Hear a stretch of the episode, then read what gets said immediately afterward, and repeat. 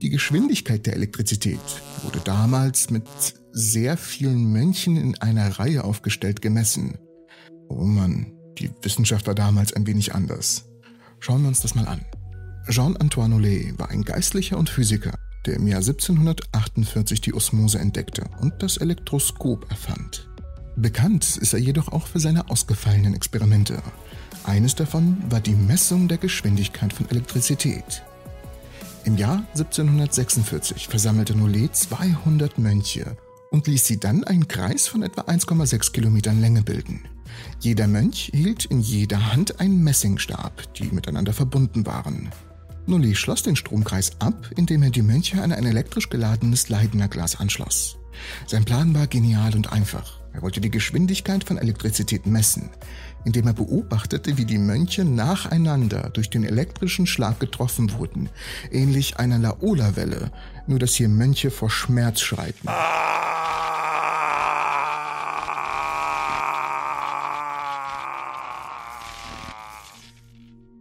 Zum Unglück von Nollet, aber zum Glück für die armen Mönche, bewegte sich die elektrische Ladung viel schneller, als er es erwartet hatte. Die Mönche spürten den Schock fast gleichzeitig und Nollet kam zu dem Schluss, dass die elektrische Ladung mit unbegrenzter Schnelligkeit fließt. Mit anderen Worten, und jetzt gut aufpassen, er hat 200 Menschen unter Strom gesetzt, um herauszufinden, dass die Geschwindigkeit von Elektrizität schnell ist. Ich, ich lasse das mal kurz sinken. Nun, jetzt sitzen wir hier und fragen uns tatsächlich, was hinter diesem schnell noch so steckt. Wie schnell ist die Elektrizität denn nun tatsächlich?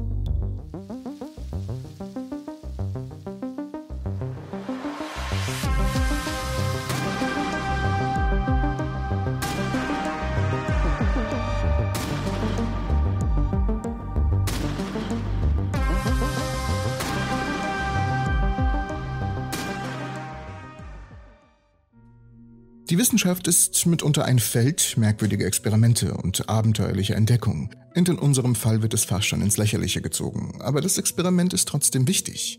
Nollet lebte in einer Zeit, in der das Verständnis von Elektrizität noch in den Kinderschuhen steckte. Lichtschalter gab es nicht und eine Steckdose war genauso unbekannt wie das Smartphone. Elektrizität war also sehr mysteriös und faszinierend. Und ja, auch tatsächlich erschreckend. Es war die Zeit der ersten Funken, die aus dem Leidener Glas sprangen und Menschen zum Erstaunen brachten.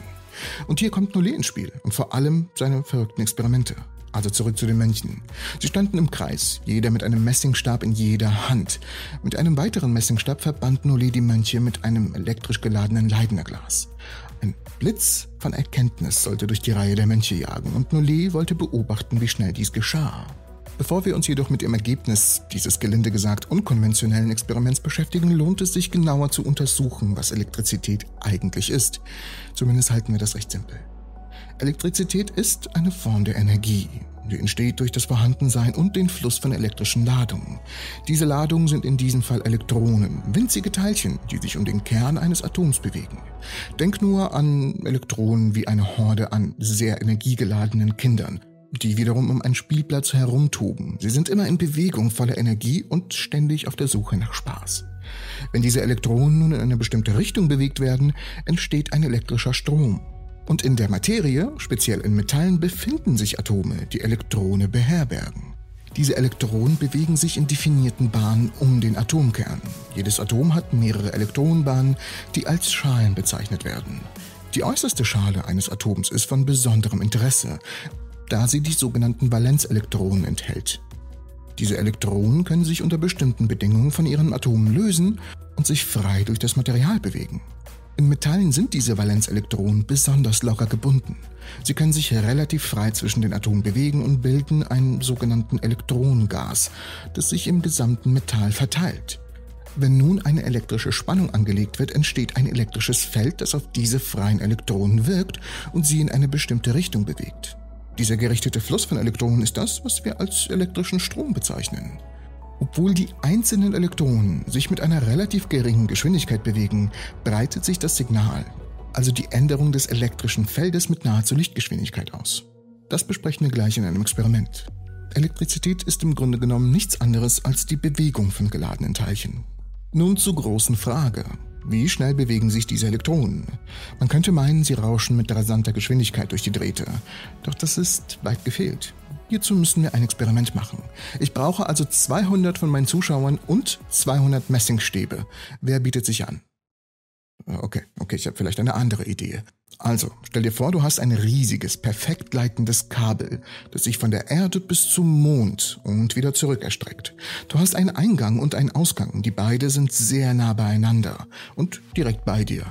Nun fängst du an, Strom in den Eingang des Kabels einzuspeisen. Was passiert als nächstes? Nun, es wäre definitiv intuitiv zu denken, dass der Strom sich allmählich entlang des Kabels bewegt, bis er den Mond erreicht und dann denselben Weg zurücknimmt, bis er beim Ausgang ankommt. Aber in Wirklichkeit ist das nicht ganz so. Obwohl die Elektronen in dem Kabel sich tatsächlich bewegen, tun sie dies ziemlich langsam.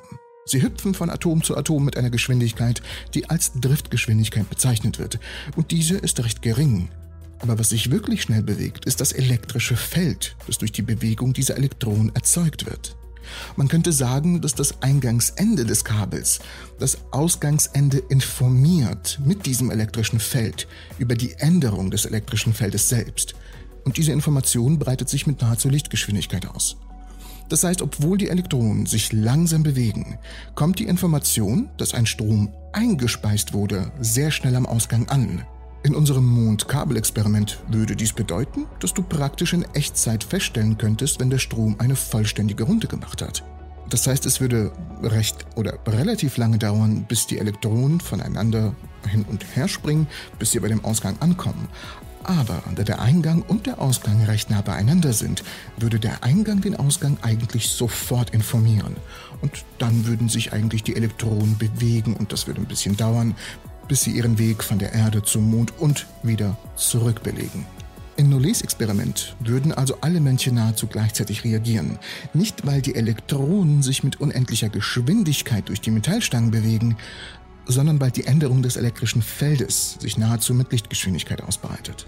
Also Moment, heißt das, dass sich die Teilchen nicht von Elektron zu Elektron bewegen? Sie agieren also als eine Welle, ein Feld, das sich ausbreitet?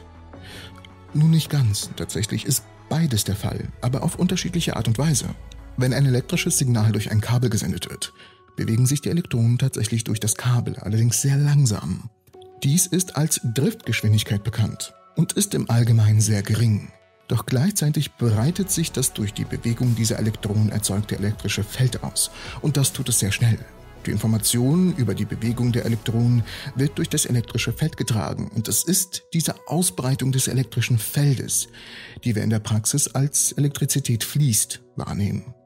In dem Sinne könntest du theoretisch behaupten, dass die Elektronenbewegung und das elektrische Feld beide Teile desselben Phänomens sind, aber sie passieren auf unterschiedlichen Skalen und mit unterschiedlichen Geschwindigkeiten.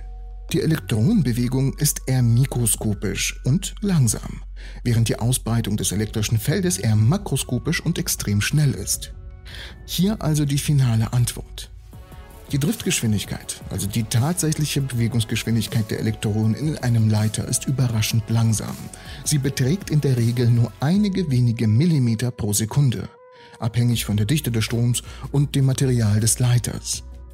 Das elektrische Feld hingegen, das die Information über die Bewegung der Elektronen trägt, breitet sich mit nahezu Lichtgeschwindigkeit aus. Die genaue Geschwindigkeit, mit der sich das elektrische Feld ausbreitet, hängt natürlich von verschiedenen Faktoren ab, einschließlich der Eigenschaft des Materials und natürlich der spezifischen Bedingungen. In vielen gängigen Materialien, einschließlich der meisten Metalle, liegt diese Geschwindigkeit jedoch sehr nah an der Lichtgeschwindigkeit, oft zwischen 50 und 99 Prozent der Lichtgeschwindigkeit.